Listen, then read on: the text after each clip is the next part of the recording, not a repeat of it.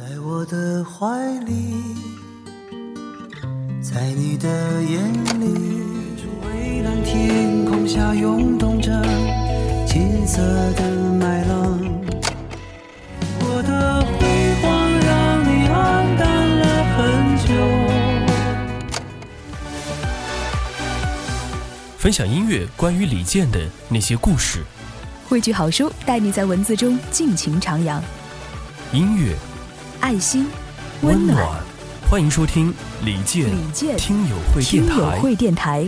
多想你在我身旁，看命运变幻无常，体会着默默忍耐的力量。当春风掠过山岗，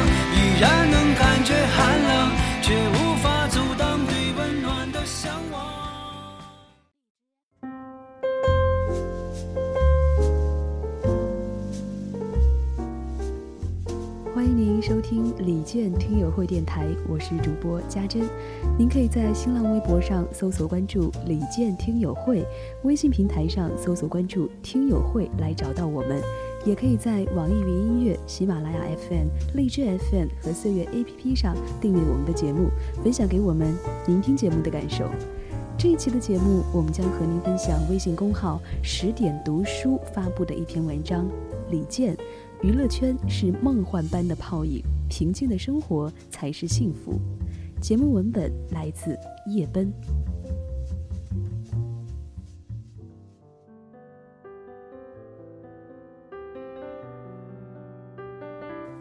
时隔两年，李健再次回到了《我是歌手》的舞台。他的到来不单给一直显得紧张、尴尬的节目后台带来了一丝轻松愉快，也成为吸引很多人再次打开电视的理由。对许多人来说，光是李健出现的镜头都显得难能可贵。他不但要自己唱歌，还分身段子手、行走的弹幕、点评师。四十多年的人生积淀和音乐品味，在每周两个小时的节目里显露冰山一角。许多人说李健没有改变，依然如两年前一样机智淡定。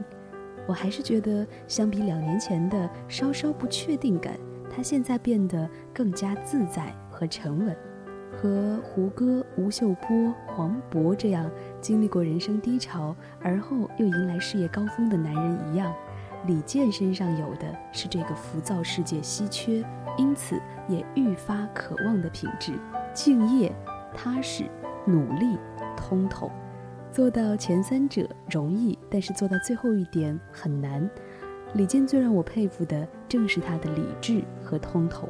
在不被大众认识的时候坚持努力，在大红大紫之后远漂国外，远离娱乐圈的是非纷杂，继续过平静的自己喜欢的生活，琴棋书画、读书旅行，和自己爱的人长相厮守。正如他所说，娱乐圈是一种幻想，是如梦幻一般的泡影。平静的生活才是真的幸福，才是一个创作者可以源源不断创作的灵感源泉。印象深刻的是，迪玛希唱完一首哈萨克民歌之后，全场或欢呼或沉默。李健点评说：“他虽然才二十多岁，但是忧伤的质量很高。忧伤的质量是多么有趣的描述，也代表着李健的共情能力真的非常高。我一直觉得，作为创作者，拥有一颗敏感细腻的心。”能够从生活的点滴小事受到触动，从而创作出能够打动大多数人的作品，这个能力非常重要。其实，在理工男和段子手的外表下，李健有的就是敏感细腻的心。早在因王菲唱了《传奇》，李健名声大噪之前，我就开始听李健的歌了。当年我最喜欢的一首是《向往》。歌词诗意又蕴含深意，说的是生命的无常，生活的不确定感。据说这首歌是在二零零四年的冬日，李健结束一个电台的通告，独自走过十里长路，在路途中触发灵感，创作了这首歌，送给独自漂泊、未来不确定的年轻人，给当年在迷茫期、脆弱期的我许多感动。比如李健钟爱的作品《异乡人》。他说：“北京有一段时间风特别大，下班的时候，所有的人都在跑，那一瞬间我就在想，无论是男女老少，或者是富裕啊贫穷，其实大家都在找一个安全的地方。大部分人是往家里奔，真正给你安全感的是一扇窗，一个空间。像北京这种地方，有一套属于自己的房子，让自己满意的空间，谈何容易啊！后来他就写了这首《异乡人》，写给当时北漂的自己和所有离家的游子。在我是歌手第三季上，李健唱了十几首歌。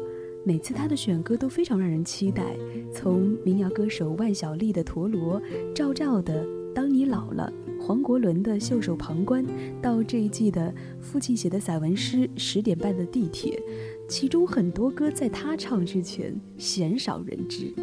比如李健的第二首歌曲，他就选了许飞的父亲写的散文诗。演唱之前，他主动的联系了许飞，要付版权费，但是许飞不要。李健坚持要给，之所以要给，不仅仅是以身作则。身为创作人，他知道创作人的不容易，他们的劳动成果应该得到尊重。在多次采访当中，李健都提到，现在歌坛的大环境不好，现在作词作曲的幕后人员生存空间很小。写一首歌才五千块钱，一年写十首，一年才挣五万块钱。因此，许多幕后人员被逼着来到了台前。好的原创作品少了，许多节目甚至没有作品可以唱，翻来覆去就唱那些。只有给予尊重，才能够鼓励更多的人去创作，才会有更好的原创作品。二零一五年，李健翻唱了民谣歌手万晓利的《陀螺》，这是一首难度很高、很深沉的歌。李健和万晓利原本认识，但是两个人都是属于君子之交淡如水的那种人。在此之前，两人差不多有十年没有打过电话了。都说李健在圈内人缘非常好，其实一段段友谊和人缘就是这样攒下的。在互相尊重、想要让音乐更好的前提下，许多真挚的友谊由此建立。和许多飙高音的歌手不一样，李健的唱法是含而不露。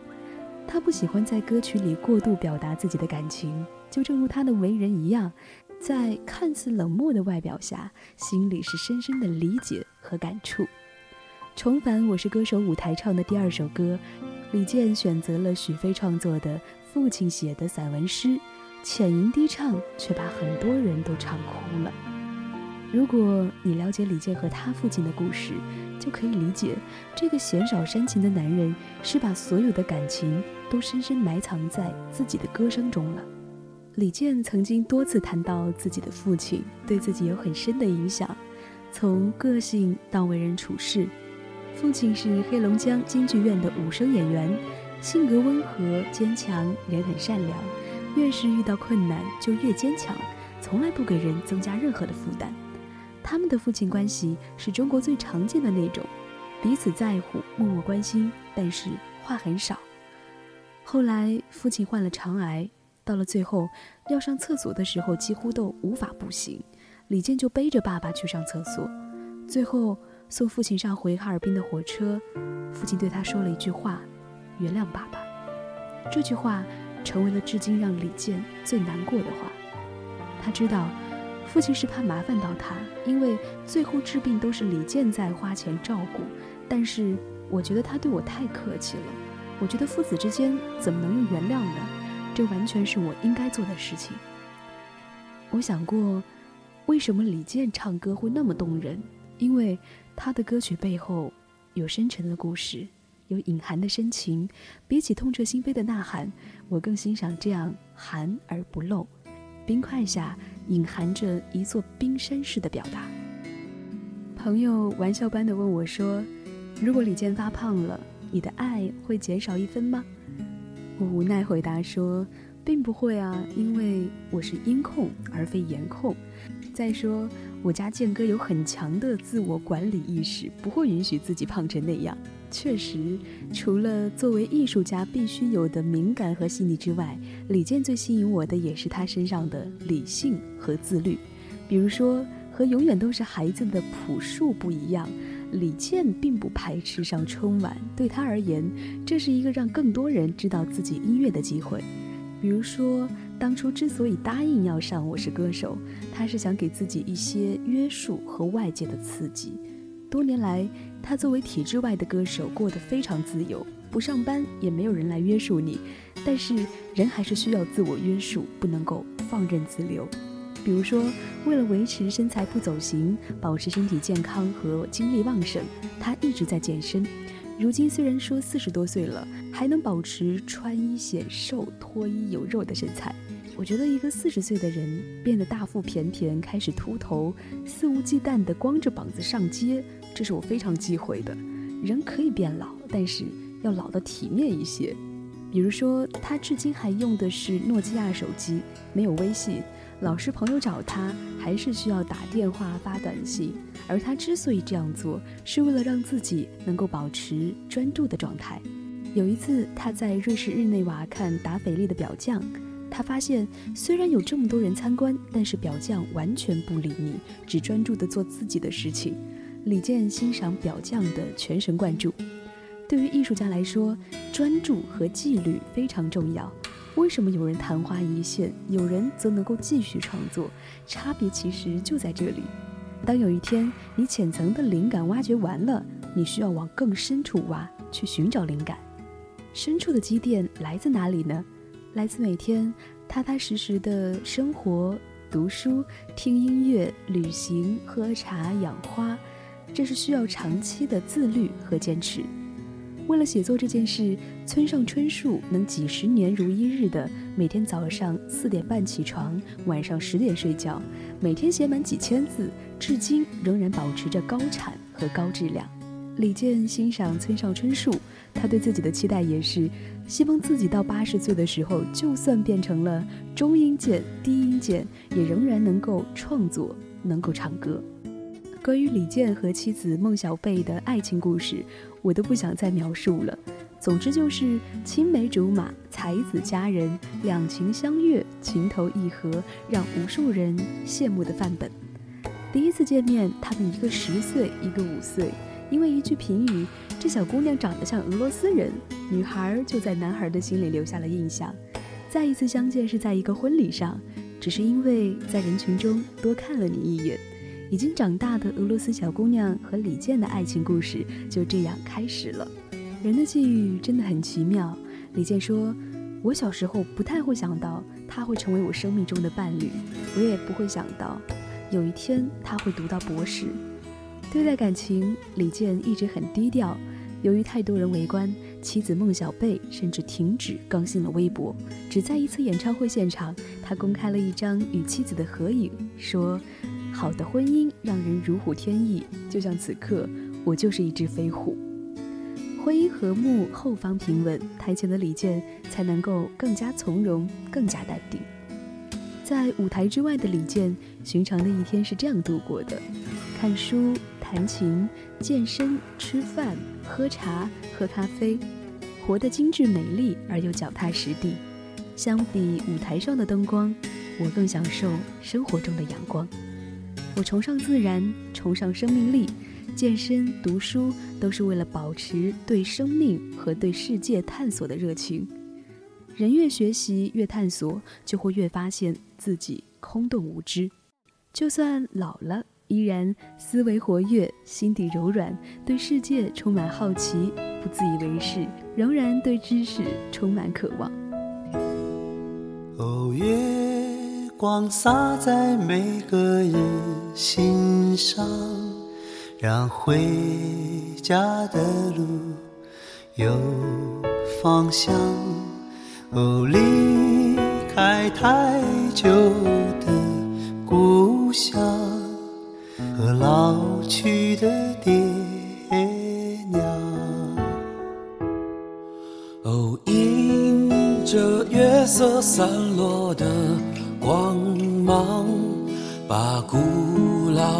歌谣轻声唱。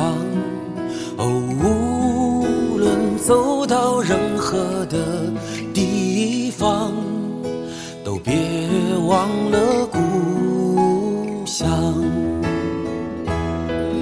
是什么力量让我们坚强？是什么离去让我们悲伤？是什么付出让我们坦荡？是什么结束让我们成长？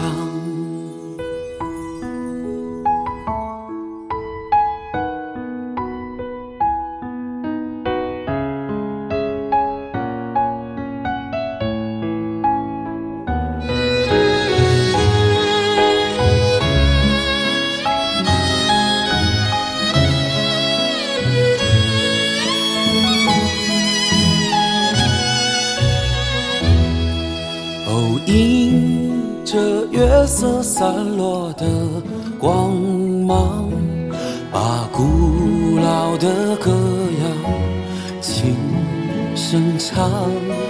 无论走到任何的地方，都别忘了故乡。